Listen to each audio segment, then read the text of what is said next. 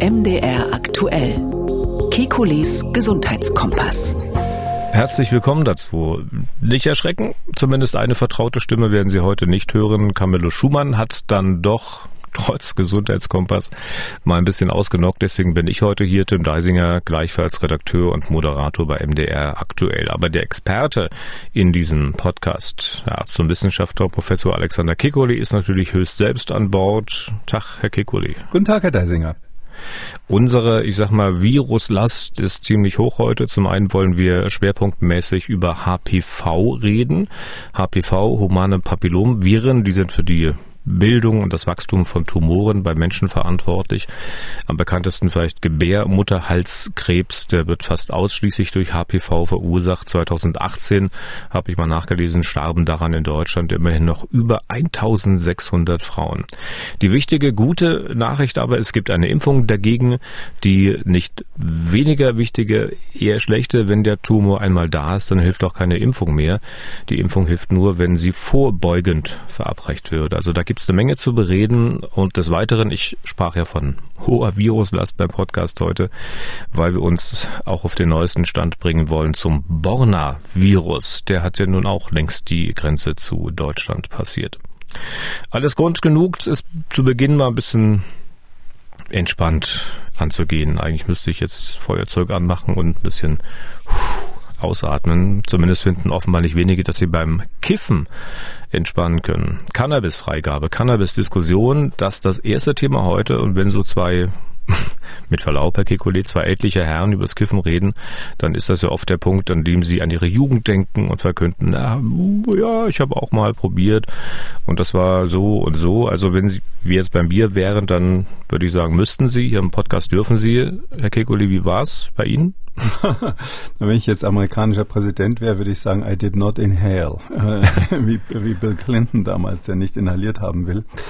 Oh, das war in meiner Zeit unvermeidlich. Also ähm, das ähm, war auch durchaus so, dass das damals noch verboten war und man deshalb quasi das ganze Spektrum hatte, einschließlich gelegentlicher Fahrten in der grünen Minna, wie das damals noch hieß, wenn man beim Kiffen erwischt worden war. Und da mussten dann die Eltern einen von der Polizeistation abholen was äh, überhaupt nicht lustig war und nicht zu Amüsement in der Familie geführt hat.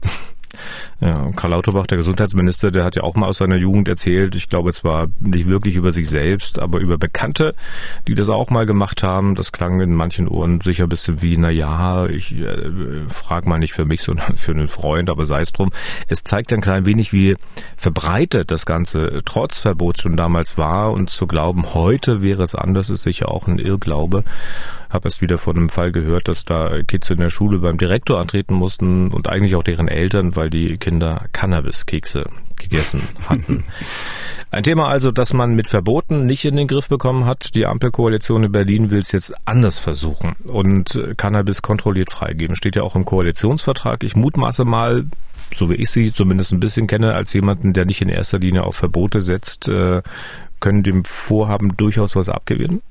Ähm, ja, ich halte das für sinnvoll, weil ähm, wir haben ja zwei Dinge letztlich. Das eine ist, dass wir ein Gesundheitsthema haben. Ähm, das ist gesundheitsschädlich, ohne Wenn und Aber. Vor allem, wenn junge Menschen in großer Menge kiffen, ähm, dann ist das ähm, wirklich schlecht für sie.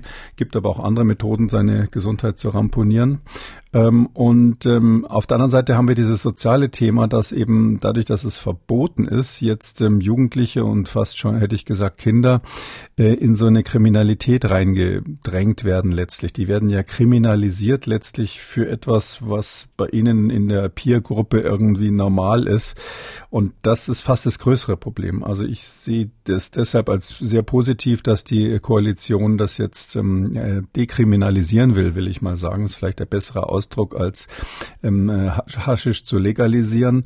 Und ähm, auf dem Weg dahin muss man aber ganz viele kleine und große Klippen nehmen. Es ist nicht so einfach, dass man einfach nur sagt, wir geben es jetzt frei und Punkt. Hm.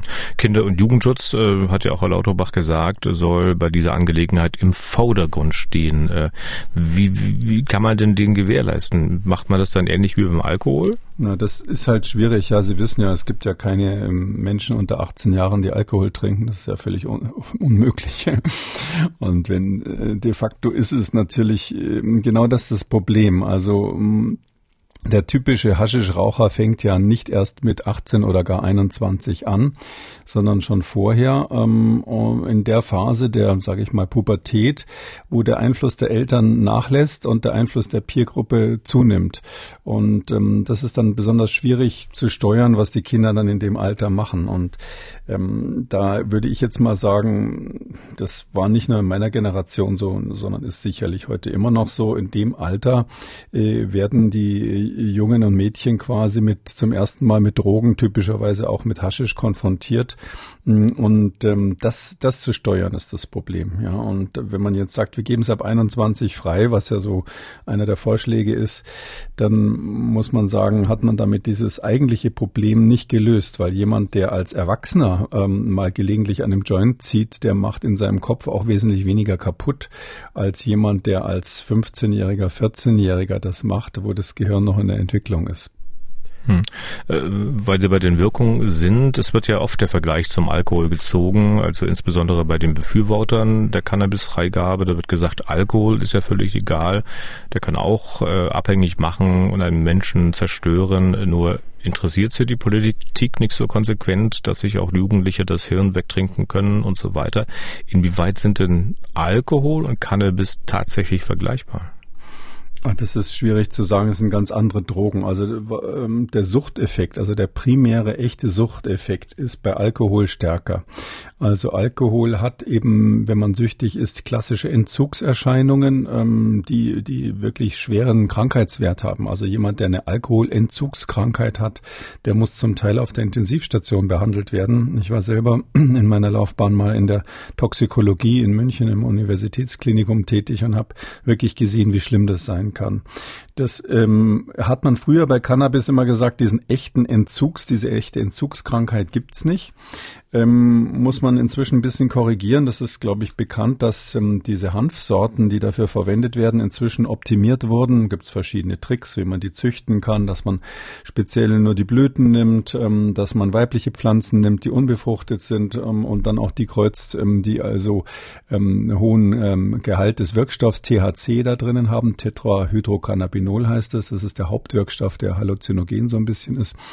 Und ähm, deshalb ist dieser Wirkstoffsgehalt ähm, stark gestiegen, im, auch im Vergleich zu früher. Also die früheren Sorten, die, die jetzt die, die, die Gruftis sozusagen noch in Erinnerung haben, die sind so bei fünf Prozent CHC gewesen, was man so normalerweise gekriegt hat. Klar gab es irgendwelche Dealer, die haben dann auch ganz tollen äh, Stoff bekommen, wo dann mal 30 Prozent drinnen war, aber heute ist der durchschnittliche Gehalt höher ähm, und geht Richtung 20, 30 Prozent THC und wir wissen, dass, ähm, und das ist eben das Interessante, wenn man dann hohen Wirkstoffgehalt von diesem, von diesem eigentlichen Mittel THC drinnen hat, was die, die äh, halluzinogene Wirkung hat, dann ähm, entsteht auch bei Cannabis ein Suchteffekt. Also dann gibt's da auch Entzugserscheinungen, die man richtig feststellen kann. Eine ist zum Beispiel, wenn man das absetzt, dass dann wirklich messbar die Depressionsneigung hochgeht. Also die, die Menschen, die also kein Cannabis mehr nehmen, die kriegen Depressionen, kriegen auch Konzentrationsstörungen, natürlich wahnsinniges Verlangen wieder zu kiffen. Und das hat man früher nicht so gesehen. Früher war das so und deshalb ist das auch ein bisschen Generationsthema, dass ganz viele auch, sage ich mal, in meiner Peer Group, ähm, ja, die haben dann plötzlich aufgehört. Also ich kann ja aus meiner Jugend äh, sozusagen erzählen. Also als ich dann wusste, jetzt muss ich mal Abitur machen, ähm, dann habe ich von einem Tag auf den nächsten gesagt, nö, mache ich nicht mehr, da kann ich mich nicht richtig, richtig konzentrieren, da schlafe ich morgens zu lange fertig und das war's dann für den Rest meines Lebens. Ähm, das ist jetzt bei ähm, Menschen, die jetzt in der Jugend diese hochdosierten Präparate sozusagen abkriegen, nicht mehr ganz so einfach. Da gibt es eben ein, ein, einige, die, wenn sie täglich kiffen und dieses hochpotente ähm, äh, Gras rauchen oder, oder Haschisch rauchen, die sind dann ähm, regelrecht süchtig und die brauchen dann unter Umständen medizinische Hilfe, um davon wegzukommen. Hm. Und äh, von Gegnern der Cannabis-Freigabe ist ja auch immer wieder argumentiert worden, äh, Cannabis sei eine Einstiegsdroge zu viel härteren Drogen. Ähm, was ist denn da tatsächlich dran? Also diese Einstiegsdrogendiskussion, die kenne ich nur wirklich schon, was hätte ich gesagt, seit meiner Kindheit. Also Das ist immer dieses Argument, dass man sagt, ja, ähm, das Verbotene reizt irgendwie. Das ist so quasi so die, die, in Amerika wird es ja ganz massiv auch diskutiert, weil da die Konservativen und die, sage ich mal, demokratisch orientierten, moderneren Leute etwas ähm, wirklich sich, sich ähm, feindlich gegenüberstehen. Also die Idee der Einstiegsdroge, die habe ich noch nie so richtig gekauft, muss ich sagen, weil hm, warum sollen Jugendliche jetzt nur, weil es verboten ist, das unbedingt machen? Was ist der Reiz des Verbotenen daran? Das kann ich also überhaupt nicht sagen. Es ist ja auch nicht so, dass Erwachsene jetzt ähm, ähm, keinen normalen käuflichen Alkohol mehr trinken, ähm, sondern stattdessen heimlich im Keller irgendwas brauen, was verboten ist, ähm, weil es so toll ist, verbotene Sachen zu machen. ja, also das ist ja, sondern ich glaube, das ist keine Einstiegsdroge. Es ist auch so, es gibt ganz, ganz viele Menschen, die Cannabis mal geraucht haben und wieder aufgehört haben oder auch als Erwachsene dann weiterhin gelegentlich nehmen, die nie im Traum auf die Idee kommen würden, sich Heroin in die Vene zu spritzen oder so. Das ist für die völlig abwegig und, und das ist die weite Mehrheit. Was da aber passiert, ist was anderes. Nicht, dass man jetzt so eine Droge hat, die zu weiteren Drogen verführt.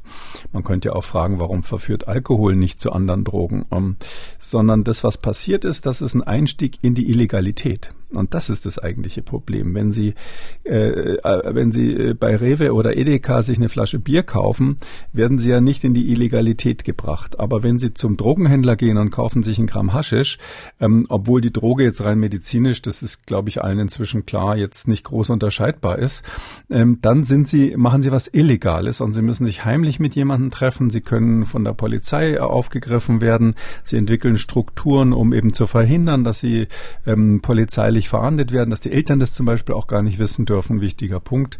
Und dann ähm, ist der, dieser Dealer, der Ihnen das verkauft, der heißt ja dann eben nicht mehr Verkäufer, ähm, sondern der heißt dann Dealer und der hat natürlich, weil er ähm, eine sehr hohe Gewinnspanne hat, weil er im Hintergrund ähm, Organisationen hat, die illegal und international arbeiten, der hat natürlich dann auch andere Sachen im Angebot. Der sagt dann irgendwann plötzlich, da habe ich noch so kleine rosa Pillen, willst du nicht die mal probieren?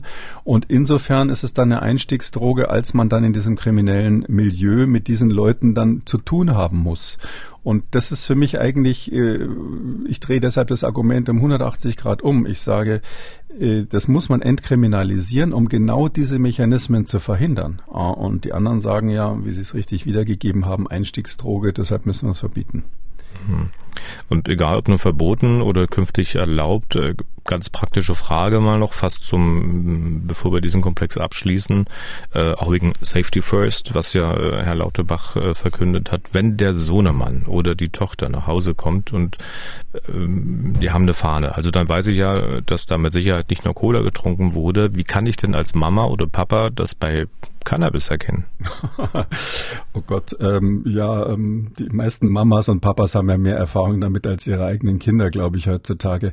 Aber ähm, es ist grundsätzlich so, das merkt man daran, dass jemand so, sage ich mal, von der Aufmerksamkeit irgendwie verhangen ist, so eine Art Müdigkeit hat. Man riecht es natürlich nicht, ähm, außer die rauchen im Zimmer. Mm, also ich kann ja sagen, dass ich kürzlich bei einer, beim sehr, sage ich mal, angesehenen sozialen Event in München über Freunde eingeladen war und um uns herum haben alle gekifft, ja. Das riecht man dann irgendwann plötzlich. Das war sehr lustig, weil die da wirklich. Aber es war kein Wissenschaftlerkongress. Nein, kein so. Wissenschaftler, war eher so die Künstlerszene, aber die standen ja. wirklich alle im Smoking mit Fliege da oder viele davon. Es war eindeutig, was die da machen. Also wenn man weiß, wie das riecht, ähm, dieser gewisse würzige Geruch, dann kann man es erkennen. Ich glaube, das Wichtigste ist einfach mh, proaktiv gelegentlich mit den Kindern drüber zu sprechen oder mit den Jugendlichen, ohne dass man da ähm, eine große Welle draus macht, ähm, in dem Sinn, dass man sie bestraft oder, oder ähnliches, ähm, sondern eher in Richtung neutraler Aufklärung, um wie bei allen Dingen, ähm, wenn man wenig davon nimmt, ist es kaum schädlich. Und wenn man zu viel davon nimmt, ist es schädlich und irgendwo dazwischen müssen die mhm. Eltern dann ihren, ihren Weg finden. Vielleicht noch eins, ähm, wenn man jetzt in die Zukunft guckt, ja, dieses Legalisieren ist ja schön und gut, aber mh, mm, da gibt es zwei Aspekte, die ganz wichtig sind und wir sehen das zum Beispiel aus Kalifornien, die ja die, die, die längste Erfahrung letztlich haben mit der, mit der Legalisierung. Kalifornien hat ja seit 2016 ähm, Cannabis komplett freigegeben und, und das auch, das wird jetzt richtig industriell quasi verkauft. Ähm, äh, dadurch, dass die Kinder ähm, jetzt wissen, das kann man so kaufen. Und in Kalifornien darf man es erst ab 21 äh, natürlich auf ähm, legal nehmen. Aber die ganzen Jugendlichen haben überhaupt kein Gefahrenbewusstsein mehr, weil die sagen, das macht ja jeder, das ist ja jetzt erlaubt, deshalb ist es wohl auch nicht schädlich. Und das ist in vielen Studien, die inzwischen dort gemacht wurden, ganz interessante Umfragen und so weiter rausgekommen, dass die, die Berührungsängste der Kinder, dadurch, dass die Eltern das dürfen, gleich null geworden sind. Und deshalb auch viel mehr Kinder, das ist um, um, Faktor 100 Prozent oder ähnliches gestiegen, auch Kontakt mit ähm, Haschisch hatten, seit es legalisiert wurde. Kontakt heißt nicht unbedingt, dass sie es dann selber genommen haben, aber dass es im Freundeskreis genommen wurde und ähnliches. Und darauf müssen wir uns dann in Deutschland auch einstellen, dass ähm, Eltern einfach davon ausgehen müssen, dass die Kinder ähm, da oder die Jugendlichen kein Risikobewusstsein oder weniger Risikobewusstsein haben. Äh, und das ist dann eben eine ganz wichtige Aufklärung, die man parallel machen muss, weil man dann eben sagen muss, na ja gut, die Erwachsenen dürfen das zwar alle, aber ihr sollt trotzdem aus den und den Gründen lieber nicht oder nicht so oft machen. Hm. Okay, belassen wir es dabei. Bis Jahresende will die Koalition einen Gesetzentwurf zur Cannabis-Legalisierung vorlegen und wenn das Gesetz dann in Kraft tritt, dann, ich glaube, will man nach vier Jahren überprüfen, welche Folgen das genau hatte, ob man dann an der einen oder anderen Stelle nochmal ran muss. Dann machen wir uns jetzt mal auf nach ja, Little Wuhan, sprich mal in unserer heutige Virenabteilung in diesem Podcast. Äh, was ich äh, in der Vorbereitung auf diesen Podcast lese, das verursacht bei mir immer so ein bisschen das Gefühl, oh, oh Gott, ich will das eigentlich alles gar nicht wissen und ich weiß auch gar nicht, wie Herr Kikole so einen Beruf haben kann, aber dann siegt am Ende doch relativ schnell die Vernunft. Wenn ich weiß, äh, kann ich vorsorgen, kann ich mich schützen. Insoweit ist natürlich auch die Aushilfe in diesem Podcast das Beste, was mir passieren kann. Und wir sind jetzt beim Virus, das die Baunasche Krankheit hervorruft. Der Sachse wird es kennen, also nicht unbedingt das Virus, aber die Stadt Borna. Dort hat man die Krankheit als solche das erste Mal festgestellt, obwohl das stimmt auch nicht ganz. Dort sind, äh, ich glaube, die Pferde eines ganzen Kavallerieregiments zugrunde gegangen an einer bis dahin unbekannten Krankheit. Das war 1885 und damals hat man die Symptome sozusagen das erste Mal beschrieben. Und dann hat es noch 40 Jahre gedauert, bis ein Virologe ein Virus als Ursache vermutete. Ähm, Herr Kikoli, was hat denn dieses Virus damals mit den Pferden gemacht? Ähm, also ich war nicht unmittelbar dabei, auch wenn Sie schon festgestellt haben, dass wir beide nicht die Jüngsten sind. Also ähm, das war damals die sogenannte hitzige Kopfkrankheit, hat man das genannt. Ähm, bei Pferden gibt es das öfters, da sagt man Kopfscheu zum Beispiel oder wenn ein Pferd hitzig ist, das heißt halt, dass es von, von, von seiner Art äh, quasi schwer unter Kontrolle zu bring, äh, bringen ist und Kopfkrankheit, naja, das wahrscheinlich haben die sich am Kopf nicht mehr anfassen lassen wollen. Die sind alle gestorben daran in dem Regiment, haben Sie, glaube ich, gerade schon gesagt. Und man hat überhaupt nicht verstanden, warum, weil Viren waren ja noch gar nicht entdeckt. Und wenn wir so drüber sprechen, dann beantworte ich auch Ihre Frage, warum der Kekuli sich mit den Viren beschäftigt. Ähm, das ist ja so, also erstens ist das wie ein spannender zoologischer Garten. Also Sie gehen in Zoo und gucken diese Tiere an und denken, wow, die sind ja alle toll und unterschiedlich. Und wenn man als Virologe diese oder als Infektiologe gibt ja Viren, Bakterien, andere Krankheitserreger, wenn man sich das anschaut, ähm, das ist einfach super interessant, was in diesem Mikrokosmos passiert. Das ist nur nicht sofort sichtbar. Und auch diese gelegentlichen Auswirkungen auf das soziale Leben, auf das auf die Gesundheit der Tiere, auf unsere Umwelt und so weiter. Das hat so viele Bezüge, dass ich finde, es ist ein super spannendes Thema. Aber ich will sie nicht abwerben an der Stelle, Herr Deisinger. Jedenfalls, also, auch zu spät sein, das war ja. damals eine und ist bis heute eigentlich eine Tierkrankheit. Also ähm, ich selber, obwohl ich jetzt quasi Humanvirologe im Schwerpunkt bin, kenne Borna hauptsächlich aus der Tiermedizin. Wir sind ja da immer so ein bisschen fächerübergreifend unterwegs und ähm, das war bis jetzt bei gelegentlich auch mal bei Schafen, aber eigentlich ein Thema für Pferdezüchter in Bayern mhm. und, und wahrscheinlich auch in Thüringen und so weiter. Und dann gab es eben dann zum ersten Mal vor vielen Jahren Fälle bei Menschen, wo man erst gesagt hat, oho, also doch, weil es gibt viele so Pferdekrankheiten oder Tierkrankheiten, wo immer gesagt wird, nee, das könnt ihr nicht kriegen. Selbst die Tierärzte haben noch nie Symptome gehabt. Aber dann hat man eben plötzlich gesehen, es gibt eben doch auch Erkrankungen bei Menschen gelegentlich. Hm. Und diese Erkrankung äh, ist, verläuft fast immer tödlich? Ähm, das weiß man nicht. Also es ist so, dass wenn man genau hinschaut, sieht man eben in so Regionen, wo dieses Borna-Virus unterwegs ist. Das ist ja ursprünglich, also man nimmt an, das ist gar nicht so sicher, ähm, von, von so einer äh, kleinen Maus wird es, wird es übertragen. Das, also das ist einer der, der, der natürlichen Wirte, die man kennt, die sogenannte Feldspitzmaus. Eine Spitzmaus, also alle, die sich mit Mäusen auskennen wollen, eine Spitzmaus ist keine normale Maus. Das ist kein Nagetier, sieht eher so aus wie so ein Maulwurf mit spitzen, spitzen Maul, äh, mit spitzem Kopf vorne. Ähm, und die fressen Insekten und Würmer. Also sind nicht, nicht so wie die Nagetiermäuse, sind eigentlich ganz andere Tiere, stinken auch bestialisch, sind eben Insektenfresser, gehören auch ähm, biologisch zu dieser Gruppe. Und äh, ähm, daran sieht man schon, das sind nicht die Mäuse, vor denen, die wir alle gelegentlich mal irgendwo sehen. Und die Feldspitzmaus, die hat das. Und da, wo die Feldspitzmäuse äh, infiziert sind, das ist zumindest die momentane Theorie, da gibt's eben das Borna-Virus und das sind zum Glück nur ganz bestimmte Regionen in Deutschland. Also heißt fast ganz Bayern, ein Teil von Baden-Württemberg, ähm, dann Teile von Thüringen, aber nicht im Osten, sondern mehr im Westen von Thüringen und dann eben auch im Westen von Sachsen und auch in Sachsen-Anhalt. Hm. Übrigens ist es entdeckt worden, wollte ich noch sagen, das ist vielleicht ganz interessant, weil wir hier im Mitteldeutschen Rundfunk sind, ist tatsächlich entdeckt worden ursprünglich mal, dass das auf Menschen überspringt, 2015. Hm, da gab es Fälle von ähm, Züchtern, die in Sachsen-Anhalt Bunthörnchen gezüchtet haben. Das sind so eine Art Eichhörnchen, die am, am Rücken so einen hübschen Streifen haben. Gibt es wohl Leute, die die privat züchten. Und gleich drei befreundete Züchter sind also dann in verschiedene Krankenhäuser gekommen, ähm, äh, bei uns in Sachsen-Anhalt und ähm, schwerst erkrankt. Alle drei, meine ich, gestorben, wenn ich das richtig in Erinnerung habe. Und später haben dann die Tiervirologen, die da spezialisiert drauf sind. Ähm, ähm, auf der Insel Riems ist das äh, in, in Deutschland ähm, das sogenannte Friedrich-Löffler-Institut. Die haben dann festgestellt, ähm, dass, äh, die, dass das tatsächlich ein, ein Borna-Virus war, in dem Fall eins, was bei diesen Bunthörnchen unterwegs ist, was die Menschen infiziert hat. Und seitdem wissen wir, dass das überhaupt ganz, ganz selten mal zu Übertragungen kommt.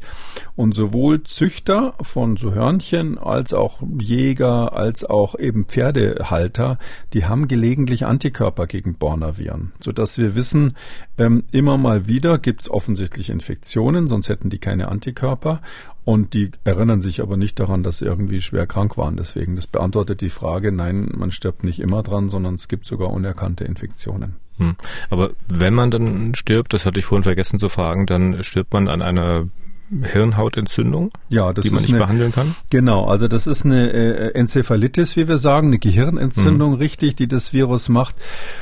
Äh, oh, da würde ich mal sagen, das merkt man dann, wenn man die hat. Also da ist man dann leistungsgeschwächt, schläfrig, hat Kopfschmerzen, man, bei manchmal geht's mit Verhaltensstörungen los und den Leuten geht's dann richtig, richtig schlecht. Bei Pferden ist die Symptomatik bisschen anders. Die haben sogenannte Ataxien, nennt man das. Also da sieht man, dass die von der Bewegung her ähm, komisch werden. Also die kriegen zum Beispiel im Trab dann ihren Schritt nicht mehr richtig koordiniert und sie werden komischerweise traurig. Also die Pferde machen depressiven depressiven Eindruck. Äh, sieht man auch bei menschlichen Borna-Erkrankungen, dass die dann Stimmungsschwankungen haben. Ähm, auf Englisch heißt die, heißt die Borna-Krankheit bei den Pferden Sad Horse Disease, also die Krankheit der traurigen Pferde. Und beim Menschen ist es vielleicht auch interessant, also weil wir ja wissen, es gibt ähm, unerkannte Borna-Erkrankungen. Da, da gibt es Studien, die, die legen nahe, das ist noch überhaupt nicht klar, dass das mit bestimmten psychotischen Erkrankungen ähm, auch assoziiert sein könnte. Es gibt so sogenannte bipolare Störungen, wo Menschen gelegentlich mal manisch sind und manchmal auch depressiv sind. Und da gibt es Studien, die liegen nahe, das ist aber noch nicht ganz klar, äh, dass ein Teil dieser Patienten tatsächlich unerkannte Borna-Virus-Infektionen hinter sich hatte. Hm. Nochmal zurück zur Feldspitzmaus, äh, was die Übertragungswege oder die Art der Ansteckung äh, betrifft. Man muss jetzt diese Maus nicht irgendwie am Schwanz angefasst haben oder man muss nicht gebissen werden.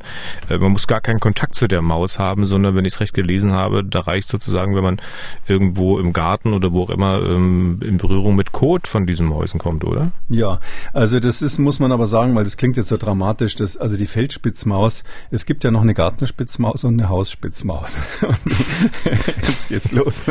Und die Feldspitzmaus ist wirklich die, die irgendwo in der Pampa lebt. Und äh, mit der hat man normalerweise Kontakt. Das ist auch ein seltenes Tier. Die, die stand, glaube ich, mal sogar auf der Liste der, der bedrohten Arten. Weiß nicht, ob es noch so ist.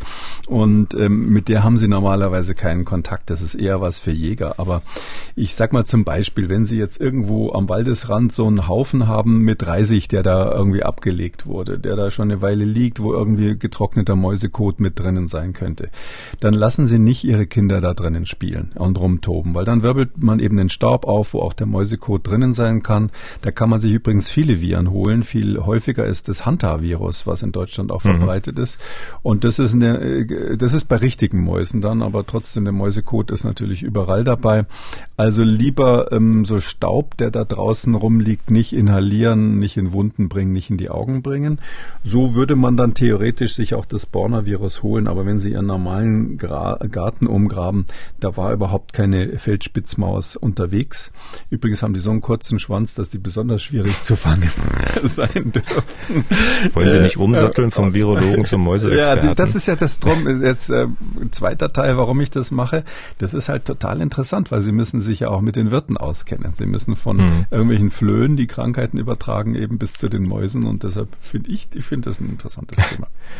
Andrea S. aus Baden-Württemberg hat uns zu diesem Thema geschrieben, einige Fragen äh, geschickt. Ein paar haben wir schon äh, beantwortet. Eine Frage da drin ist auch, Sie hatten es genannt, das RKI, Robert-Koch-Institut, weist ja Risikogebiete aus. Äh, nun gibt's aber doch Feldspitzmäuse eigentlich überall in Deutschland, auch wenn man sie fast nichts sieht.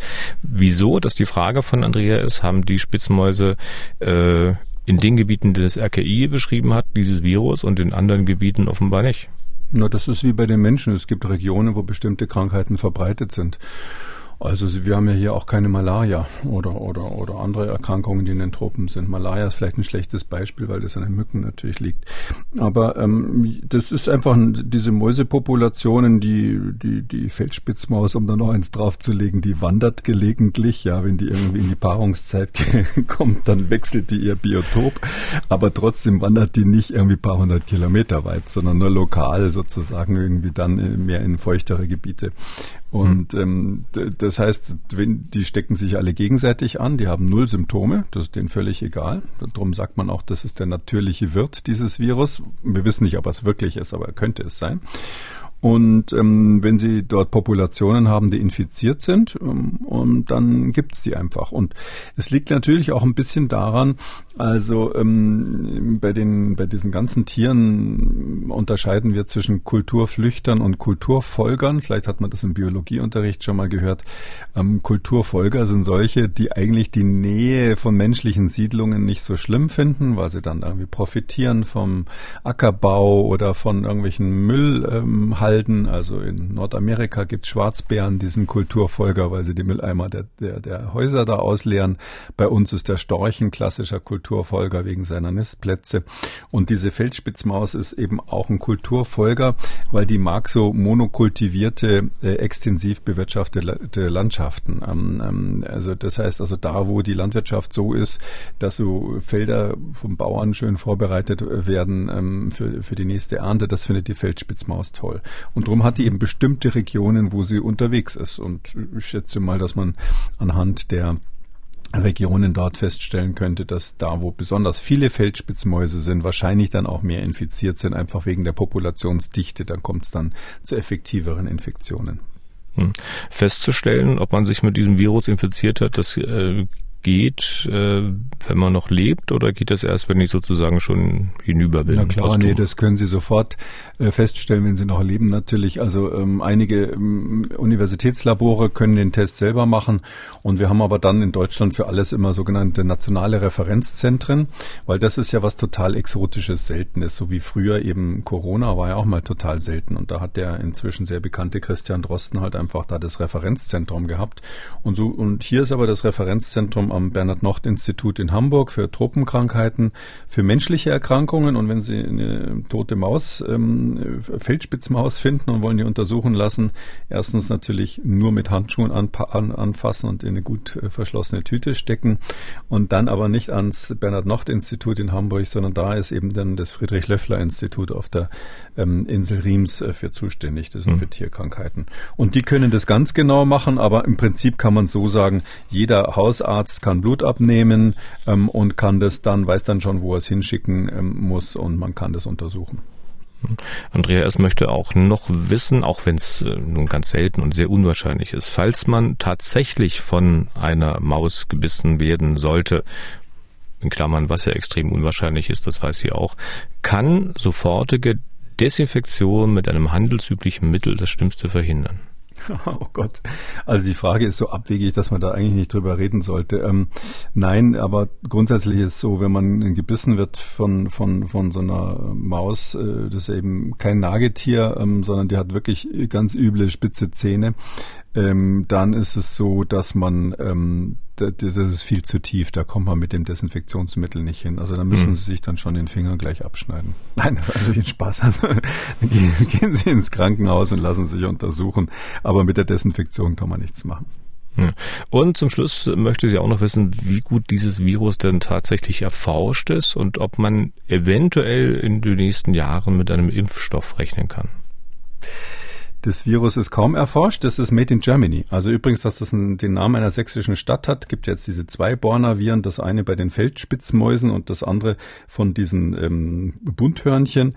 Das ist beides, also außerhalb von Deutschlands würde man gar nicht drüber reden. Und ganz ehrlich gesagt habe ich mal, ich war früher mal in so einer Kommission, die sich mit Weiterbildung und ähm, was, was müssen Studenten können ähm, in der Lehre ähm, beschäftigt hat. Also ich wäre eigentlich dafür gewesen, dass man die Borna-Krankheit jetzt nicht unbedingt überall diskutieren muss. Sie kommt nicht einmal in meiner Vorlesung vor, obwohl die sehr ausführlich ist.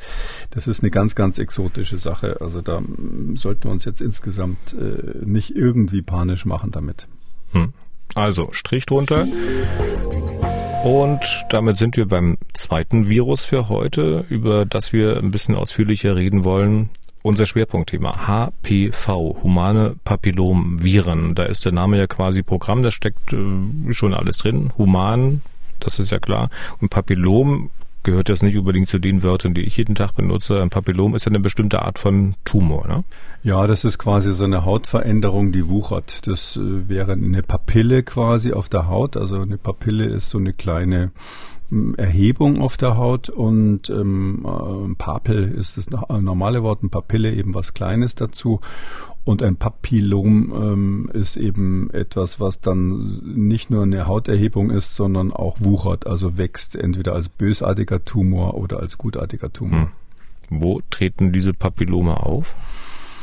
Na, grundsätzlich ist es so, ähm, das sind ja sowas wie Warzen. Also das, die, die HPV-Viren, ähm, ich darf es mal so sagen, natürlich ist, steht V immer für Virus, also sonst müsste man sagen HP-Viren. Also die HPV ist, äh, erzeugt die Warzen, die man kennt, ähm, bei Kindern ja typischerweise. Ähm, wenn man so eine Warze bei Vollmond bespricht oder mit irgendwelchen Hasenfüßen bestreicht, geht sie weg. Äh, wenn man zum Wunderheiler geht, geht sie auch weg. Das war früher sehr beliebt. Da haben also alle möglichen Leute Geld mitverdient. Und wenn man aggressiv abwartet, geht sie auch weg. Das ist das Typische daran. Deshalb äh, in der Kindheit kann man sagen, einfach nur Finger weg. Warzen sind ansteckend, insbesondere für andere Kinder, weil die dann zum ersten Mal Kontakt mit Papillomviren haben. Und dann hat man aber eine Immunität und kriegt die normalerweise nicht wieder. Gibt natürlich jetzt viele Ausnahmen von davon. Und dann gibt es eben einige von diesen Papillomviren, die nennen wir dann Hochrisikoviren ähm, die sind eben in der Lage, ähm, insbesondere diesen Gebärmutterhalskrebs zu machen, auch noch ein paar andere seltenere Krebsarten. Aber die haben die Besonderheit, dass sie eben nicht nur so eine Wucherung machen, die dann selbstbegrenzend ist irgendwie, man fällt die Warze ab und das war's, sondern ähm, die eben ähm, bösartige Tumore machen, ähm, die dann auch anfangen zu metastasieren und am Schluss dann quasi tödlich enden können. Hm. Wenn wir uns äh, das Virus mal anschauen, also mal richtig ein Bild äh, des Virus anschauen, dann kann ich auch als Laie erkennen, das ist dann doch ein anderes Ding als ein Coronavirus. Also sieht ganz anders aus. Ja, das ist aus virologischer Sicht ist das ganz was anderes. Für uns ist es deshalb äh, ein anders entwickeltes Virus, weil das vor allem die Erbinformation von diesem Virus ist keine RNA, sondern DNA.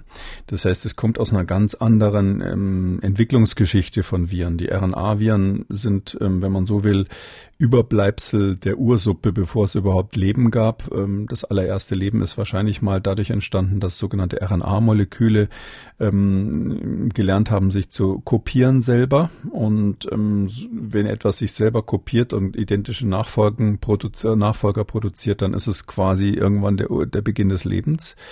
Und die DNA-Viren sind viel später entstanden. DNA ist äh, in der Entwicklungsgeschichte wahrscheinlich eine Milliarde Jahre später erfunden worden, hat den Vorteil, dass sie ähm, wesentlich weniger Fehler machen beim Kopieren und ähm, sozusagen Hightech sind im Vergleich zu dem, was RNA macht. Und drum sind alle höheren Lebewesen, die wir irgendwie kennen, oder alle Lebe Lebewesen, die es bis heute geschafft haben, sind äh, DNA-basiert. Also selbst Bakterien benutzen nur noch DNA als Erbinformation und die RNA wird noch für so ähm, Zwischenschritte, also für äh, interne, sage ich mal, internen Briefverkehr in der Zelle verwendet. Also HPV ist, kommt sozusagen aus einer ganz anderen Ecke, aber am Ende des Tages ist es auch ein Virus und hier ist halt die Besonderheit die, also ich habe ja vorhin gesagt, wie so eine Warze, also was passiert bei dieser HPV-Infektion? Durch eine ganz kleine Verletzung der Haut ähm, kommt, kann das Virus eindringen, zum Beispiel von jemand anders, der auch so auch eine Warze hat. Übrigens im Genitalbereich äh, bei jüngeren Menschen äh, sehr beliebt auch die sogenannten Feigwarzen, die es da gibt, äh, Condylomata acuminata, spitze Kondylome heißen die bei den Ärzten. Das ist so eine Geschlechtskrankheit, die man äh, sich da holen kann. Das ist auch eine gutartige Erkrankung, wird aber auch durch HPV gemacht und da passiert eben immer das Gleiche. Also es wird quasi eine bestimmte Hautschicht unten infiziert. Ähm, die Zellen wachsen dann in die oberen Schichten und verhornen. Die oben ist ja so eine Hornhaut. Und bei diesem Prozess wird das Virus aktiviert und führt dazu, dass es eine überschießende Hornproduktion gibt, kann ich mal so pauschal sagen. Und die führt aber dann auch dazu, dass irgendwann das Ding abgestoßen wird und typischerweise von selbst abheilt. Hm. Ähm, äh, eine Besonderheit ist an der Stelle, wo ähm, eben in der, im Gebärmutterhals der Übergang ist zwischen der äußeren Haut der Gebärmutter, des Gebärmutterhalses, das ist quasi so eine verhornende Haut, die noch ein bisschen stabiler ist, ähm, und der inneren Hautschicht, die ist ähm, ähm, eher so ein Drüsensekret, also sowas ganz Weiches. Und an dieser Grenzschicht dazwischen, da gibt's Zellen, die sind so eine Art Zwitterzellen zwischen beiden. Und nur diese bestimmte Zellschicht, das ist erst in den letzten Jahren rausgekommen, das sind die, wo, wenn sich da blöderweise das HPV festsetzt, da kann es dann eben nach einer Latenz von vielen Jahren, das kann fünf oder zehn Jahre nach der Infektion sein, kann es eben dann zu einer bösartigen großartigen Entartung kommen. Hm. Nochmal einen halben Schritt zurück. Äh, man forscht ja auch darüber, wie dieses Virus sozusagen in die Welt gekommen ist, also auch in die Welt der Menschen. Äh, ich habe irgendwo mal gelesen, Neandertaler sollen das nach Europa gebracht haben. Aber woher die das haben, weiß man das? Also in die Welt der Menschen sind praktisch alle Viren aus der Tierwelt gekommen. Ähm, bei HPV ist es so, dass das äh, genetisch gesehen schon sehr, sehr lange mit dem Mensch verbunden ist. Einfach deshalb, weil es sich sowohl durch den Kontakt in der Kindheit übertragen wird. Hinterher ist man übrigens gegen diese bestimmte, diesen bestimmten Typ, der die Infektion gemacht hat, auch immun, ne, zumindest eine Weile lang. Aber bei Kinder kriegen es halt, weil sie noch keine Immunität dabei haben und, und weil sexuell übertragen wird. Und ähm, irgendwann hat halt äh, offensichtlich jemand mal Kontakt Kontakt gehabt mit einer Warze von irgendeinem Tier, wobei es dann zu, zur Übertragung gekommen ist. Ähm, das ist heute sehr schwer nachzuvollziehen, weil HPV eben perfekt an den Menschen angepasst ist. Wir haben inzwischen über 200 Typen, die wir nachgewiesen haben, die alle möglichen Arten von Mini, ähm, sage ich mal, eben Papillomen auf der Haut machen. Die meisten davon machen keine bösartigen Erkrankungen. Mm, aber das ist ein an den Menschen sehr, sehr gut angepasstes Virus inzwischen, sodass der Ursprung ursprüngliche Wirt, der irgendwann mal, wie Sie sagen es richtig, Neandertaler Zeit vielleicht ähm, auf den, äh, das auf den Menschen übertragen hat, der spielt heute keine Rolle mehr. Also quasi damals, wenn wir damals Virologen gehabt hätten, dann hätten die Neandertal-Virologen wahrscheinlich gesagt, oh, eine Pandemie äh, und hätten so eine Art Wuhan entdeckt, wo wahrscheinlich die erste Übertragung stattgefunden hat. Aber so weit war die damals noch nicht. Ja, konkret äh, nachgewiesen hat man äh, Papillome und auch die Viren vorher mal an einer äh, Mumie, eine Adlige, habe ich gelesen, namens Maria von Aragon, hat äh, wohl einige hundert Jahre in einer Basilika in Neapel darauf gewartet, dass man sie mal untersucht. Dicke Beine hat sie gehabt, ungleichmäßig geschwollen aufgrund von Ödemen, also Flüssigkeitseinlagerungen. Das allein ist ja schon kein Bild, mit dem man in der Ewigkeit im Gedächtnis bleiben möchte. Und dann kommt noch dazu, dass man halt bei ihr Warzen gefunden hat im Bereich zwischen Anus und Genitalien samt Viren, die diese Warzen wohl verursacht haben. All das weiß nun also die Nachwelt über die offenbar gebildete Dame und immerhin war sie ja Mitglied im literarischen Kreis von Ischia, eine Insel vor Neapel. Frage, wie kann die Dame sich das denn zugezogen haben? Beim Lesen sicherlich nicht. Sie hatten schon ein paar äh, Wege das angedeutet. sexuell übertragen. Also ja. HPV, ähm, also abgesehen von diesen Warzen in der Kindheit, ist eine sexuell übertragbare Krankheit. Diese Warzen dürften, sofern es HPV-Warzen waren, äh, spitze Kondylome gewesen sein und ähm, die werden sexuell übertragen ohne Wenn und Aber. Da hilft also keine Ausrede. Ähm, kann man nicht sagen, das habe ich vom Toilettensitz bekommen oder ähnlich oder ähnliches. Aber damals äh, ging das natürlich, waren solche Dinge diskret. Es ist ja auch bekannt, dass die ganzen Untersuchungen, genetischen Untersuchungen der Königshäuser ähm, ähm eigentlich eine komplette Revision der Adelslinien erfordern erforderlich machen würden, weil so viele Kinder dann eben doch von der Zofe oder von der Mätresse irgendwie abgestammt haben, dass die gar nicht reguläre Thronfolger gewesen wären. Also da weiß ich nicht so im Detail, was da passiert ist. Auch in den Klöstern hat man ja so alles Mögliche in den Verliesen gefunden. Ähm, äh, aber es ist völlig klar, dass das heut, aus heutiger Sicht eine sexuell übertragbare Erkrankung ist in erster Linie und man muss sogar sagen, es ist eine der häufigsten sexuell übertragbaren Krankheiten. Ähm, obwohl man sie nicht bemerkt. Typischerweise merkt man es nicht und das ist eben wichtig zu wissen, so fürs Verständnis. Also praktisch jeder, der äh, irgendwann mal Sexualkontakt hatte oder der ins geschlechtsreife Alter gekommen ist, holt sich früher oder später HPV und zwar gleich mehrere Sorten. Man kann sich sogar bei einem Kontakt gleich mehrere Sorten holen, mehrere Typen. Und dann hat man eine kleine Infektion. Normalerweise heilt die unbemerkt aus. Das Immunsystem eliminiert sage ich mal, spätestens nach einem Jahr oder zwei Jahren des Virus. Und dann hat man eine gewisse Immunität gegen diesen einen Typ. Aber es gibt eben etwa 200, über 200 im Moment, mm, so dass man im Lauf seines Lebens sofern man äh, sex, solange man sexuell aktiv ist, sich ständig wieder neuen Kontakt mit HPV holt. Ähm, und das ist damals natürlich nicht anders gewesen. Das muss man ganz hm. klar sagen. Ähm, nun könnte der Einwurf kommen, na ja, gut, äh, dann schütze ich mich halt mit einem äh, Kondom. Habe ich das recht gelesen, dass aber dieser Schutz äh, kein perfekter ist? Bei weitem nicht so gut wie beispielsweise bei HIV. Ja, er ist sowohl als auch nicht so ganz perfekt, aber bei HPV ist ähm, epidemiologisch klar, dass auch Menschen, die regelmäßig Kondome benutzen, sich trotzdem infizieren können. Ähm, das liegt natürlich daran, so wenn man jetzt zum Beispiel an Feigwarzen denkt, ähm, die sind ja nicht nur genau im Genitalbereich, die können auch mal ein bisschen links und rechts sein, wie Sie haben Sie haben es äh, bildlich beschrieben bei der von und zu Aragon, die da ähm, ausgegraben aus, aus dem Verlies geholt wurde. Und das ist so, ähm, dann, dann nützt dann unter Umständen ein Kondom nicht, wenn Sie dann im Analbereich zum Beispiel die Warze haben, äh, dann können Sie sich eben dann das holen oder Sie können, wenn, wenn man dann über die Hand kann man das Virus dann übertragen übertragen und sich selbst dann auch auf die Schleimhäute bringen. Es ist auch bekannt, äh, kann man also explizit sagen, dass man durch orale äh, ähm, sexuelle Praktiken sich das natürlich auch holen kann. Also so mancher Hautarzt entdeckt die dann auch im, im Mundbereich bei seinen Patienten. Das heißt also, diese, diese Viren können quasi überall, wo so am liebsten da, wo so Übergänge zwischen Schleimhaut und ähm, äh, verhornender Haut ist, da können die sich überall ansiedeln und äh, wie gesagt, die allermeisten sind harmlos, aber diese gefährlichen Typen, die sogenannten malignen oder Hochrisikotypen, äh, die können eben insbesondere bei Frauen eben dann auch zu dem Gebärmutterhalskrebs führen. Hm. Das heißt aber, wenn ich es recht verstanden habe, ich komme in meinem Leben überhaupt gar nicht drum rum, mich mit HPV Nö, Ich würde jetzt mal ganz frech sagen, ohne dass wir uns so gut kennen, Sie haben das schon. Ja, also hm. Sie hatten das schon und typischerweise heilt es auch, heilt es aus. Auch diese äh, diese gefährlichen Typen kann man ja mal beim Namen nennen. Das sind die Typen 16 und 18. Insbesondere gibt noch, um, also die, die ich auswendig weiß, sind 16, 18, 31, 33. Das sind die hochmalignen Typen. Gibt aber noch ein paar mehr hochmaligne, die ich jetzt nicht so sagen kann. Und es gibt dann andere Typen, die harmlos sind, Typ 6 und 11 zum Beispiel, die machen eben typischerweise solche ähm, Genitalwarzen, die, die also harmlose Warzen sind. Und ähm, selbst diese gefährlichen Typen, da ist es so, ähm, die heilen normalerweise auch aus. Das ist ja lange diskutiert worden, bevor man sozusagen diesen Impfstoff dann entwickelt hat.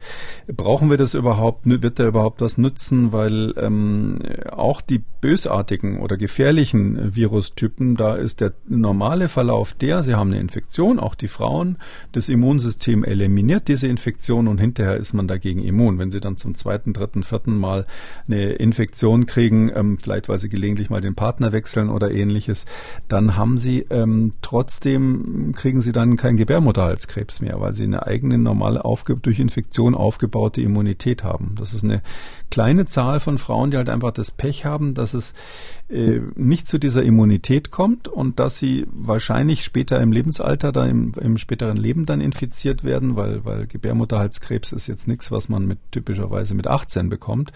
Und ähm, dann kommt es eben zu dieser chronischen Infektion, genau an dieser Zellschicht zwischen den beiden Hautarten im, im, im Bereich der, des Gebärmutterhalses. Und wenn diese Zellen infiziert sind, dann machen die Unsinn. Es ist wahrscheinlich aus Sicht des Virus ein, ein Irrtum, die zu infizieren, weil das Virus ist spezialisiert auf klassische Schleimhaut. Da macht's nichts, außer diesen Genitalwarzen zum Beispiel. Und auf die normale feste Haut, ähm, verhornende Haut, wie wir sagen, da macht's eben die normalen Warzen, die wir aus der Kindheit kennen.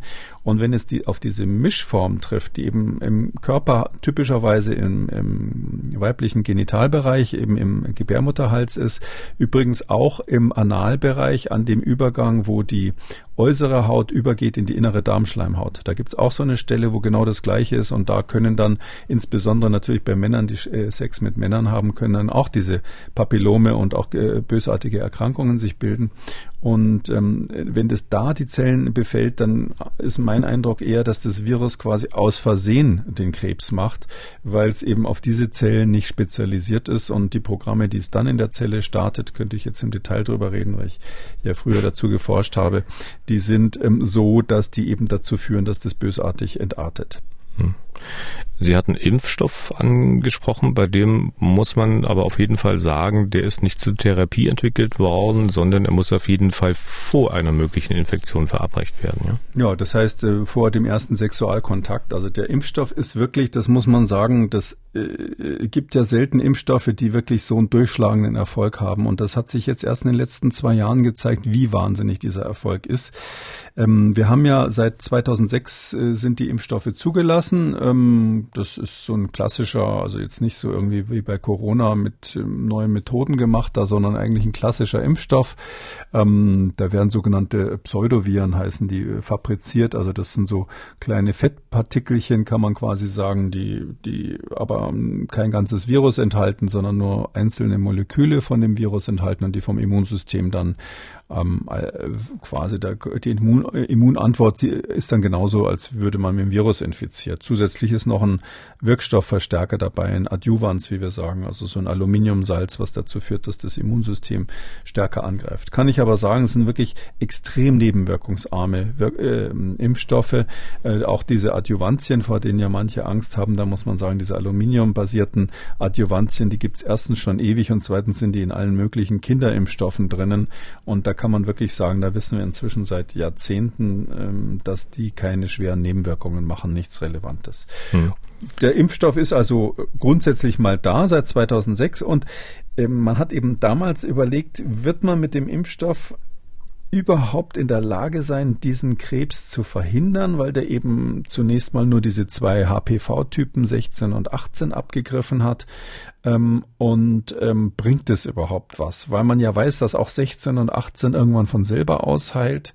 Diejenigen, die es dann erwischt mit dem Krebs, da weiß man nicht genau, ob da noch irgendeine besondere Veranlagung eine Rolle spielt oder ähnliches, so dass man dieses Impfprogramm ähm, 2006, 2008 dann begonnen hat, eigentlich als Wette auf die Zukunft, weil man gesagt hat, wir glauben einfach, dass das funktioniert, das muss funktionieren, das wäre eine ganz tolle Sache für die Frauen, dass die da nicht mehr dran sterben.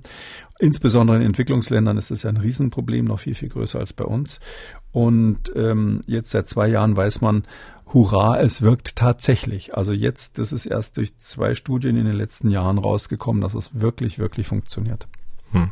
Eine Impfempfehlung in Deutschland gibt es seit, ich glaube, 2006, 2007 für Mädchen. Die STIKO, die Ständige Impfkommission, hat dann ein paar Jahre später die Altersgrenze auch noch gesenkt. Nun ist er für Mädchen zwischen 9 und 14 Jahren empfohlen und seit 2014 auch für Jungen in diesem Alter. Dann wird mancher fragen, ja, warum denn für Jungen? Die bekommen ja gar keinen Gebärmutterhalskrebs. Ja, das äh, ist so, die Argumentation ist zum Teil dann so, dass man sagt, ja, da gibt's auch Peniskrebs ganz selten und ähnliches.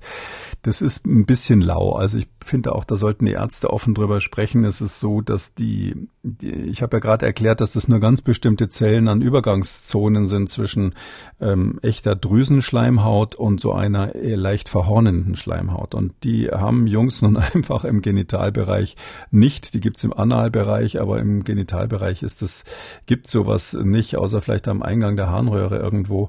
Und ähm, deshalb ist es so, ähm, dass die Assoziation dieser, dieser HPV-Typen, die bösartig sind, also 16 und 18 insbesondere, mit Krebs bei Jungs ganz selten, ganz minimal ist. Abgesehen bei den Männern, die Sex mit Männern haben im Analbereich. Aber sonst ist es so, man kann nicht jetzt äh, den Eltern sagen, ja, dein Sohn muss jetzt vor Peniskrebs geschützt werden. Das finde ich ist fast schon unseriös, wird aber sehr oft so erklärt. Die wirkliche Erklärung ist eine ganz andere. Die Jungs, die werden geimpft, um die Mädchen zu schützen. Und das finde ich ist etwas, was man in der ähm, ganzen Epidemiologie, und da sehen Sie, dass Virologie an einer anderen Stelle wieder interessant ist, da muss man sich einfach klar machen, das ist ein Bereich der Medizin, wo es nicht nur um den Schutz des Individuums geht, sondern um ein Verantwortungsgefühl für alle. Bei Corona haben wir das ja rauf und runter diskutiert. Und hier, das ist nur ein Beispiel von mehreren, gibt es auch andere, wo man sagt, wir wollen, dass die Jungs geschützt, äh, geimpft werden, weil die normalerweise dann später Sex mit Frauen haben oder in, mehrheitlich, sage ich mal, normalerweise ist wahrscheinlich jetzt politisch unkorrekt gewesen, mehrheitlich Sex mit Frauen haben und weil die einfach dann dadurch diejenigen sind, die die Frauen anstecken. Und deshalb wollen wir dieses Virus, soweit es geht, auslöschen. Und deshalb müssen wir die Jungs mit, äh, mitimpfen, weil das viel, viel effektiver ist. Und hm. darum finde ich die Empfehlung richtig. Aber ich könnte mir vorstellen, dass dann doch einer kommt und mitdiskutiert und dann sagt, er versteht die Logik nicht. Ich meine, wenn Mädchen äh, geimpft sind, äh, warum muss man dann Jungs noch impfen? Weil dann ist es ja ein doppelter Schutz, den man möglicherweise gar nicht braucht. Also diese Argumentation zumindest, könnte ich mir ja, vorstellen. Ja, da gibt's ähm, ein naheliegendes Gegenargument ist eben, dass nicht alle Jungs nur Sex mit Frauen haben. Später dann mal, das weiß man ja bei einem Zwölfjährigen noch nicht. Ähm, und ähm, dann würde, wenn man nur die Mädchen impft, würde natürlich dann die, würde, hätte man dann weiterhin quasi als Dauerpool für dieses Virus die, die Männer, die eben keinen Sex mit Frauen, sondern mit anderen Männern haben. Mhm. Ähm, die können dann auch gelegentlich natürlich mal Sex mit Frauen haben. Darum sagt man ja heutzutage, muss man ja politisch korrekt sagen, Männer, die Sex mit Männern haben. Man darf nicht mehr sagen, wie das bei uns üblich war, hat man gesagt, das sind Schwule, ja, das haben die auch selber über sich selber gesagt oder Homosexuelle. Das ist deshalb nicht mehr ganz richtig, weil es ja Homosexuelle gibt, die gelegentlich auch mal mit Frauen Kontakt haben. Und ähm, deshalb wäre es so, dass man ständig so ein Reservoir hätte von Viren, was man nicht loswerden würde. Und das andere Argument ist, ähm, wahrscheinlich das stärkere Argument ist, man kriegt ja nicht aus dem Stand quasi alle geimpft, sondern die Impfquote ist in Deutschland sogar relativ schlecht im Vergleich zu anderen Industrieländern. Wir liegen so bei 50 Prozent der Mädchen, glaube ich, ist zumindest die Zahlen, die jetzt auf dem RKI veröffentlicht sind. In England sind aktuell um die 80 Prozent der Mädchen geimpft. Und da, wenn man jetzt zusätzlich die Jungs impft und da zumindest, wenn, selbst wenn sie nur 20 Prozent zu einer Impfung bewegen, dann haben sie einfach insgesamt eine höhere m, Schutzquote in der Bevölkerung. Und deshalb ähm, hm. ist es einfach schneller. Man hat das Ergebnis schneller, wenn man beide Geschlechter impft. Wenn sich Eltern jetzt überlegen, ob sie ihre Kinder impfen lassen, dann denken die ja vielleicht auch erstmal darüber nach, ob ihr Kind ja vielleicht ein größeres Risiko hat zu erkranken als andere. Ähm, sagen, na gut, wenn das bei meinem Kind nicht so in einer Risikogruppe ist, da kann der KKODC mal erklären, dass die Impfung äh, extrem nebenwirkungsarm ist. Äh, ich muss ja mein Kind, kind da nicht impfen lassen. Kann man in diesem Alter bestimmte Risikogruppen äh, tatsächlich unterscheiden? Gibt es überhaupt welche oder ist das Risiko bei jedem gleich? Na, für Männer ist, ist äh, eben für solche, die Sex mit Männern haben, das Risiko deutlich höher. Ähm, bei Frau, das weiß man aber in dem Alter üblicherweise noch nicht. Und ähm, bei Frauen ist es so, nee, da gibt's eben keine Risikogruppen. Es ist auch so, klar, wenn natürlich Frauen häufig wechselnde Partner haben, später dann äh, haben sie ein höheres Risiko für Gebärmutterhalskrebs. Das ist schon ganz lange bekannt gewesen, dass also äh, tendenziell Nonnen das seltener bekommen und äh, Frauen, die äh, im, Se im Sexgewerbe arbeiten, das häufiger bekommen. Das war früher mal so. Ähm, aber es ist so, dass sie auch dieses Risiko natürlich bei einem zwölfjährigen Mädchen überhaupt nicht absehen können vorher. Und man kann sich das eben von jedem holen, weil praktisch jeder gelegentlich mal, sag ich mal, ein Jahr lang infektiös ist oder ein paar Monate lang infektiös ist. Und deshalb weiß man das wirklich nicht der, klar, wenn jetzt, wenn Sie jetzt eine Ehe haben und beide Partner sind äh, monogam, dann ist es so, um, und zwar monogam mit dem Ehepartner natürlich, dann ist es so, dass Sie ähm, natürlich null Wahrscheinlichkeit haben, sich mit einem neuen Virus anzustecken. Weil dann haben Sie irgendwann mal die, die HPV-Viren, die jeder hat, ausgetauscht, diese Typen. Die meisten davon sind harmlos, manche davon vielleicht wären gefährlich, aber sie sind dann beide wahrscheinlich immun dagegen. Und äh, es kann jetzt sein, dass die Frau schon irgendwo ein Gebärmutter Gebärmutterhalskrebs ausbrütet. Das weiß man aber nicht, weil das ja äh, weit über zehn Jahre dauern kann, bis der sich dann manifestiert. Aber sie kriegen keine Neuansteckungen, sodass man in so einer Situation dann rein theoretisch sagen würde, das Risiko ist gering. Aber bei einer Zwölfjährigen äh, oder bei einem Zwölfjährigen sind sie ja völlig chancenlos, sowas vorherzusagen. Deshalb kann ich nur sagen, man muss wirklich alle impfen und das ist eine absolut sinnvolle Impfung. Wo kann man mit einer Impfung denn bitte sonst Krebs verhindern? Ja, das ist ja echt selten. Gibt es hm. noch bei Hepatitis B solche Beispiele, aber sonst ist es wirklich, wirklich selten, dass man gegen Krebs impfen kann. Und ähm, deshalb meine ich, und es ist ein bisschen, ein bisschen komisch in dem jungen Alter, sich darüber Gedanken zu machen, aber das soll, sollte man eben früh machen, weil ich habe ja vorhin gesagt, es gibt jetzt zwei Studien, die gezeigt haben, dass das wirklich wirkt. Das eine ist eine schwedische Studie aus 2020. Ähm, die hat ähm, damals ähm, den Vierfachimpfstoff ähm, untersucht. Also da sind diese zwei bösartigen Typen 16 und 18 drinnen und noch die zwei ähm, Typen, die ähm, den normalen, die normalen Kondylome verhindern, also äh, Typen 6 und 11 hauptsächlich. Und äh, bei dieser Studie hat man eben zeigen können, dass wenn sie äh, vor dem 17. Lebensjahr impfen, bei damals bei dieser schwedischen Studie, dass sie dann in 88 Prozent ähm, den, das Cervixkarzinom verhindern können, zu, mit einer Wirksamkeit von 88 Prozent. Also sie verhindern fast 90 Prozent aller Cervixkarzinome äh, durch die Impfung. Und wenn Sie später impfen, bis, bis zu 30 Jahre, dann verhindern Sie noch ungefähr die Hälfte. Also es ist altersabhängig und die andere Studie kam aus England im Jahr 21. Die war wesentlich aufwendiger noch. Da hat man auch äh, Präkanzerose-Stadien untersucht. Die Frauen wissen das, dass der Frauenarzt dann immer so einen Abstrich macht, so einen Gebärmutterhalsabstrich, um zu gucken, ob da bösartige Zellen drinnen sind. Ähm, und ähm, das hat man mit untersucht, ob da solche hochgradig bösartigen Vorstadien quasi des Gebärmutterhalskrebs Krebses dabei sind. Und da war es einfach äh, auch ganz, ganz deutlich, man kommt da, wenn man genau hinschaut, sogar äh, auf eine Verhinderung bei Impfungen von 12- bis 13-jährigen Mädchen von 87 Prozent wenn man nur die Vorstadien anschaut, sogar von 97 Prozent, also fast 100 Prozent aller hm, bösartigen Stadien äh, bei den äh, Mädchen, die früh geimpft werden, äh, wurden, äh, werden verhindert, also 12 bis 13-Jährige. Und wenn sie aber im Alter von 16 bis 18 erst impfen, dann geht es runter auf 34 Prozent Schutz. Mit anderen Worten, man muss ganz, ganz früh schützen, äh, impfen, aus mehreren Gründen. Der eine ist, der wahrscheinlich, der wahrscheinlich wichtigste ist, dass einfach heutzutage viele Mädchen schon früh ähm, sexuellen Kontakt haben. Das ist bei, in Deutschland bei Menschen mit Migrationshintergrund noch mal ein Jahr jünger als bei, als bei den, äh, die deutsche Eltern haben. Und ähm, da wissen wir einfach, dass sie, wenn sie mit 14 impfen, oft einfach schon zu spät dran sind. Und darum hat die STIKO zu Recht das Alter runtergesetzt. Es gibt auch die Theorie, das ist nicht ganz belegt, dass der Immun, dass die, der Aufbau des Immunschutzes besser ist, wenn man früher impft. Das ist etwas, was Virologen diskutieren, aber das eine Argument mit dem frühen Sexualkontakt äh, ist einfach schlagend aus meiner Sicht.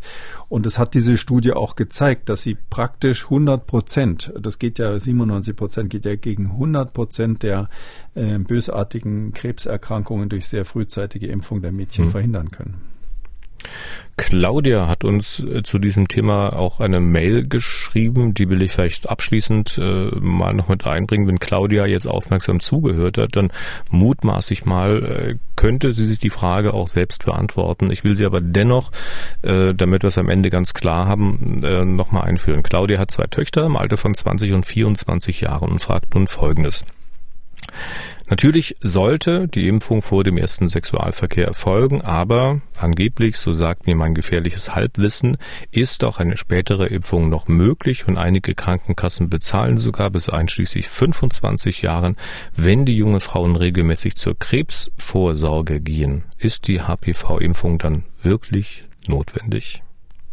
Ich würde es trotzdem machen. Der Schutz ist schwächer, ganz klar. Ähm, die, aber man weiß ja nie, mit wem man Kontakt gehabt hat. Und ähm, es ist ja auch so, es kann sein, dass man diese zwei Typen, die besonders gefährlich sind, oder die vier Typen, 16, 18, 31, 33, gibt noch ein paar andere gefährliche, dass man die halt zufällig noch nicht abgekriegt hat. Oder dass die es nicht geschafft haben, gerade diese speziellen Zellen zu infizieren, die da, ähm, die da ähm, anfällig sind für Krebs. Wenn die nur eine normale Infektion gemacht haben, da hat man Glück gehabt. Dann ist man natürlich immun geworden quasi gegen, ähm, gegen diese äh, bestimmten Typen. Und aber trotzdem, kurz gesagt, es ist empfehlenswert natürlich, das noch zu machen bis 25. Äh, was weiß ich, wenn jetzt äh, die, Frau bis dahin 200 Sexualkontakte verschiedene gehabt hat, dann wird man möglicherweise die Frage stellen, ob das noch viel Sinn macht. Aber ich sag mal so, bei dem, bei der normalen Entwicklung, durchschnittlichen sexuellen Entwicklung ist es auf jeden Fall bis 25 25 noch sinnvoll, weil es noch einen gewissen Schutz gibt, statistisch gesehen einen gewissen Schutz. Und individuell könnte es sein, wissen Sie, bloß weil die Statistik sagt 30 Prozent, 70 Prozent, 90 Prozent. Für einen Einzelnen ist es ja 0 oder 1. Da ist es ja entweder ähm, Gebärmutterhalskrebs kriegen oder nicht kriegen. Also 100 Prozent Unterschied. Und ähm, deshalb würde ich dann immer sagen, Sie wissen nicht, ähm, zu welcher Gruppe Sie gehören. Lieber impfen lassen als nicht impfen. Okay. Darf ich noch ein Argument Dann, hinterher loswerden, was mir natürlich. vorher nicht eingefallen ist? Und zwar für die Jungs nochmal. Ähm, es ist so, die Impfstoffe, ähm, das hatte ich kurz erwähnt, die schützen ja nicht nur vor den bösartigen ähm, äh, Viren, sondern die schützen auch vor diesen ganz trivialen Papillomviren, die also diese, diese spitzen Kondylome machen, eine normale Geschlechtskrankheit. Und da ist der Schutz auch sehr gut, muss man sagen, wirklich sehr gut, gerade bei dem neuen. Es gibt jetzt einen Neunfach-Impfstoff, äh, der, der schützt gegen die wichtigen Krebskrankheiten und eben auch auch gegen diese beiden ähm, ähm, gutartigen Vir Virustypen. Und ähm, das ist vielleicht für die Jungs noch ein Argument, dann haben sie einen Schutz vor einer lästigen Geschlechtskrankheit. Das ist, das ist etwas, was Jungs ja durchaus mal kriegen können. Und wenn man sich diese Kondylome ersparen muss, ich mache es jetzt mal ein bisschen gruselig, die werden ja zum Teil dann mit dem Laser äh, weggemacht, wenn die da irgendwo an der Harnröhrenöffnung vorne ist, äh, sind. Also angenehm ist das nicht und das kann man sich durch die Impfung ersparen. Okay, damit war's das zu unserem heutigen Schwerpunktthema HPV, humane Papillomviren. Wir sind gleich am Ende. Ich will aber eine höhere Frage noch unterbringen, ähm, die mit all den heute besprochenen Themen nichts zu tun hat. Eine Mail von Kara A. Hallo liebes Team, wieso tritt bei der Blutabnahme am rechten Arm manchmal dieses seltsame Gefühl plötzlich eintretender Kälte auf der rechten Seite des Kopfes auf? Auf verbunden mit dem Gefühl, als wenn nicht nur am Arm, sondern auch an dieser einen Stelle des Kopfes etwas rausgesogen würde. Herzlichen Ui. Dank, viele liebe Grüße. Ui. Also, hm, das weiß ich nicht. Also erstens, das kann nicht sein, dass es nur am rechten Arm ist. Das ist sicherlich auch am linken Arm. Es gibt ja ähm, im Körper, das ist jetzt eine Überlegung von mir. Wenn jemand eine bessere Antwort hat, ähm, kann er die gerne schreiben. Es gibt diese sogenannten Projektionszonen, die heißen Hedge-Zonen, also nicht wegen Kopf, sondern weil ein Neurologe mal so hieß, der Head. Und diese Hedgenzone, ähm, die, ähm, das kennt man in verschiedenem Zusammenhang. Zum Beispiel ähm, manchmal, wenn man irgendwo an einer Stelle gezwickt wird oder sich selber zwickt, dann kribbelt es irgendwo ganz woanders äh, am Körper. Und das ist, liegt daran, dass irgendwo im Gehirn oder im, im Rückenmark die Nervenbahnen nah beieinander sind und es dann quasi zu so einer Art überspringenden Reizleitung kommt, ähm, sodass dann andere Zonen, die eigentlich nichts damit zu tun haben, plötzlich äh, sensorische Reize übermitteln. Ähm, man nimmt an, ähm, dass diese hedgen Zonen auch was mit der Wirkung der Akupunktur zu tun haben. Das ist ja auch so was Lustiges. Man piekst irgendwo eine Nadel rein, setzt irgendeinen selektiven Schmerzreiz vielleicht und plötzlich kommen ganz lustige Dinge dabei raus, dass also Kopfschmerzen plötzlich weg sind oder es ist ja auch bekannt, dass manche Leute sogar unter Akupunktur operiert wurden. Äh, und deshalb gibt es im Nervensystem das einfach, dass man eben, weil die Fasern irgendwo im Zentralnervenbereich nah beieinander liegen, ähm, Assoziationen, Ge Ge Gefühl hat für etwas, was gar nicht da ist, in einer damit korrelierten Zone. Und das wäre für mich eine mögliche Erklärung dafür. Aber ich habe das noch nicht bemerkt, dass also bei hm. Blutabnahme es irgendwo anders kribbelt oder saugt oder im Ohr pfeift oder ähnliches. Okay, damit sind wir durch für heute bei Kikolis Gesundheitskompass. Wenn Sie Fragen an Professor Kikoli haben, wenn Sie ein Gesundheitsthema auf dem Herzen haben, das Sie hier gerne ein bisschen ausführlicher besprochen hätten, dann schreiben Sie uns die Mailadresse gesundheitskompass.mdraktuell.de. Kikolis Gesundheitskompass gibt es auf mdr.de in der ARD Audiothek bei Spotify, Apple, YouTube, Amazon, überall da, wo es sonst noch Podcasts gibt. Geplant in zwei Wochen die nächste Ausgabe natürlich mit Professor Kikuli und dann mutmaßlich auch wieder mit Camillo Schumann. Herr Kikuli, von meiner Seite heute vielen Dank für diese rundum informative Stunde mit Ihnen. Gerne, vielen Dank und ich hoffe, es war nicht zu gruselig für Sie, Herr Deisinger. Tschüss, bis dann. Ging so. MDR aktuell. Kekules Gesundheitskompass.